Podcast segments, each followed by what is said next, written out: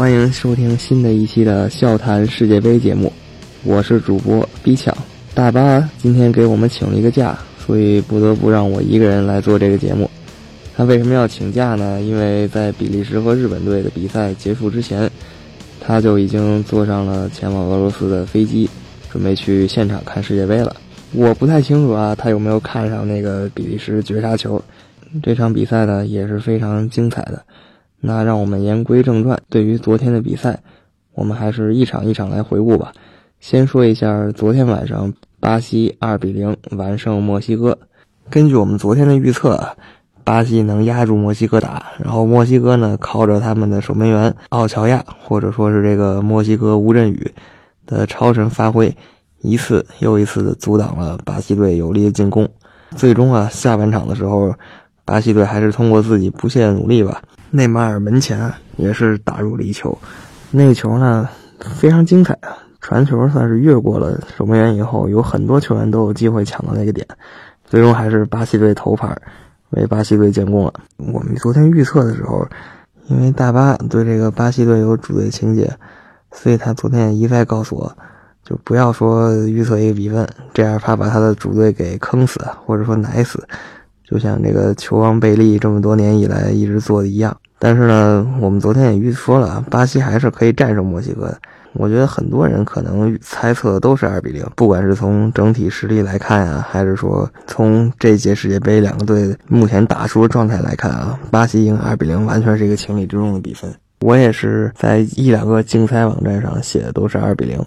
然后早上起来赢了那么十块钱吧，反正那就是图个开心，也没有参加体育彩票什么的。那现在说我们预测到二比零，可能稍微有点马后炮，但是有兴趣的可以看一下我们昨天比赛那集的底下有一个留言，就是我们的热心听众追星赶月，昨天也说了，他认为巴西一样，也是赞成我们对这场比赛的看法，然后他也预测这场比分是个二比零，果然不出所料。然后说一下第二个球，巴西队又是换上了他们的菲尔米诺。那作为一个利物浦球迷啊，我能很希望能看到更多的利物浦球球员在世界杯上有所表现。菲尔米诺呢，在对阵哥斯达黎加那一场比赛中，也算建了奇功，在最后时刻把他换上，巴西打破僵局那一球，他也是功不可没。然后这一场呢，他上来以后又一次。马上改变了比赛走势，打入一球，为巴西队锁定了胜局。巴西这边呢，我觉得跟我们昨天的预测没有什么太大的出入。从一开始呢，就有像模像样的进攻，对方守的也不错。墨西哥呢，没有说摆一个完全大巴，敢跟巴西队攻起来了。开场十五分钟的时候，你也能明显感觉到墨西哥队是想抢这个开局。按大巴跟我话来说啊，就是老莫这三板斧把他吓得半死。但是我作为一个纯粹看热闹的心态来说，墨西哥那三板斧吧，进攻还是蛮犀利的，但是又是一次又一次的浪射，传到前场以后，前锋队员抓不住机会，啊，打门呢形成不了任何威胁，这也是墨西哥在前几场比赛暴露出的一个很大的问题。他们在对德国那场比赛中，明显能取得至少三比零的领先机会，但是最后只打入一个球，就是因为前场队员太浪射了。比赛一比零以后。内马尔有一次坐在地上，然后拉云过去，看似啊是要看一眼内马尔的伤势，然而他走过去呢，拿鞋底踩了内马尔一下。那个转播镜头是没有对着拉云和内马尔的，但是我们突然可以看到内马尔，腾的一下就跳起来了，然后在地上打滚，然后疯狂的喊疼，然后转来转去的。我们也知道啊，有很多这个拉美球员。手上啊，脚上啊有非常多这种小动作，但是这一场，你在全世界这么多镜头的注视下，你再用这招，就其实很搞笑了。我们也能看到，这其实是应该可一个可以吃牌的动作。然后另一方面呢，拉云，我感觉他也确实不敢真的往死里踩那玩意儿，他其实就是拿鞋钉去压他一下，没有真的把整个身体重心压上去。内马尔的反应呢，在我看来也似乎有点过激，疼是肯定疼，但是可能绝对不至于疼了那么久，然后要在地上疯狂打滚。主要还是因为他是一个大牌球员，你敢直接侵犯一个大牌球员，大牌球员可能也要给你点颜色，是吧？让全世界都知道你的这个下三滥行为。好，我觉得这场比赛说这么多吧，我们的预测也没有被打脸。那下一场比赛呢？比利时三比二战胜日本，可能就不是那么好说了。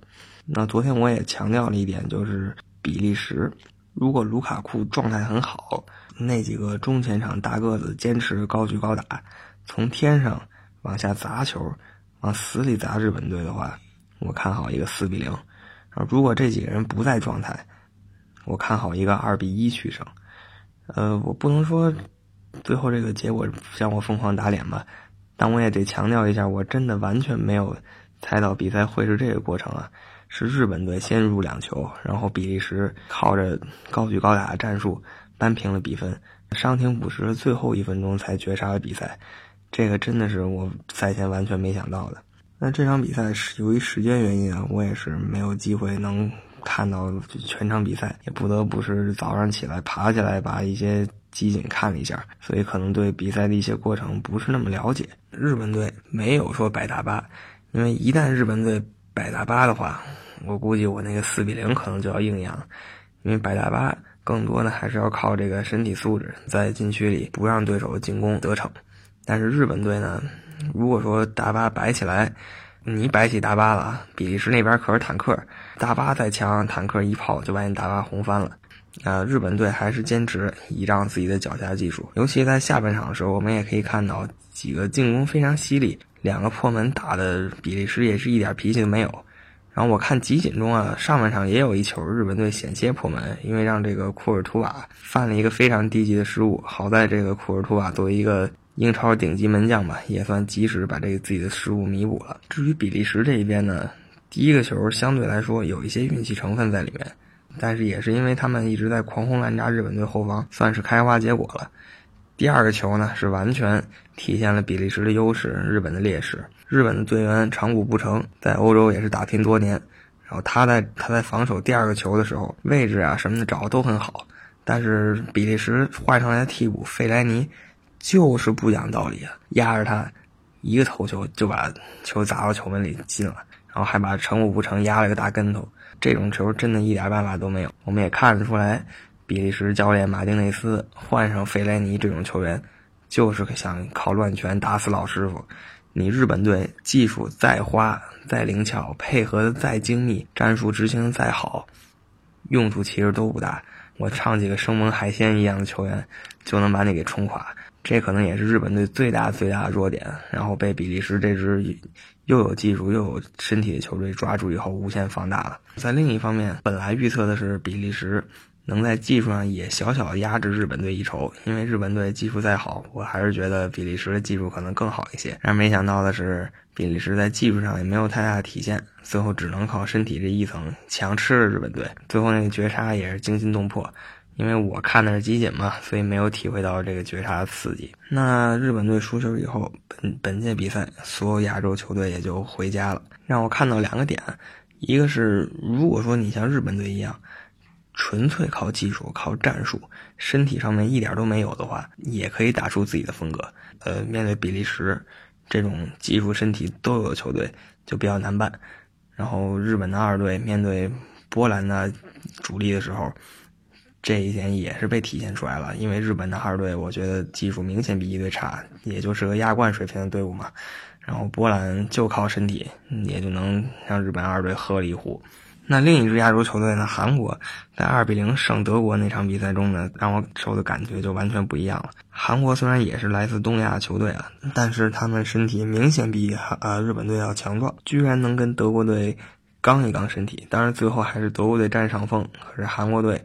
不会说一碰就会被疯狂压制。那日本队呢？只靠技术、战术还有斗志，我感觉这届可能真的已经是摸到天花板了。而日本队呢，全队身价加一起也是有六六千多万英镑，比利时全队加起来据说是有八个亿啊。所以说这场比赛日本队虽败犹荣吧。呃，可能最后我想稍微吐槽一下，比较讽刺的一点，就是上一场日本队零比一落后的时候。比较猥琐的利用了规则，让塞内加尔一点脾气没有，靠跟波兰踢这个默契球进入了十六强。毕竟规则嘛，就是这么定的，你按照规则踢，别人一点办法也没有，只能干瞪眼生气。然后这场呢，日本二比零领先的时候，首先比利时肯定不会再跟他踢默契球了。那第二呢，他如果自己只想后场倒脚，或者说死守大巴，他也依旧不敢，因为这样很容易就会被比利时抓住，所以他还是得想办法攻出去。他这样反倒被比利时打了个三比二。从技术统计上来看啊，比利时的控球还有射门是完全优于日本队的。也就是说，场上主动权还一直掌握在比利时手中，但是呢，日本队还是刚才说过的，把握机会能力强，差点就把比利时给挤出八强啊。现在淘汰赛八场比赛踢完六场，我们之前比较看好的三个球队——法国、巴西还有比利时，也都是顺利晋级了。巴西呢，算是这三支队中目前来看防守最稳健的；法国呢，是进攻最犀利的。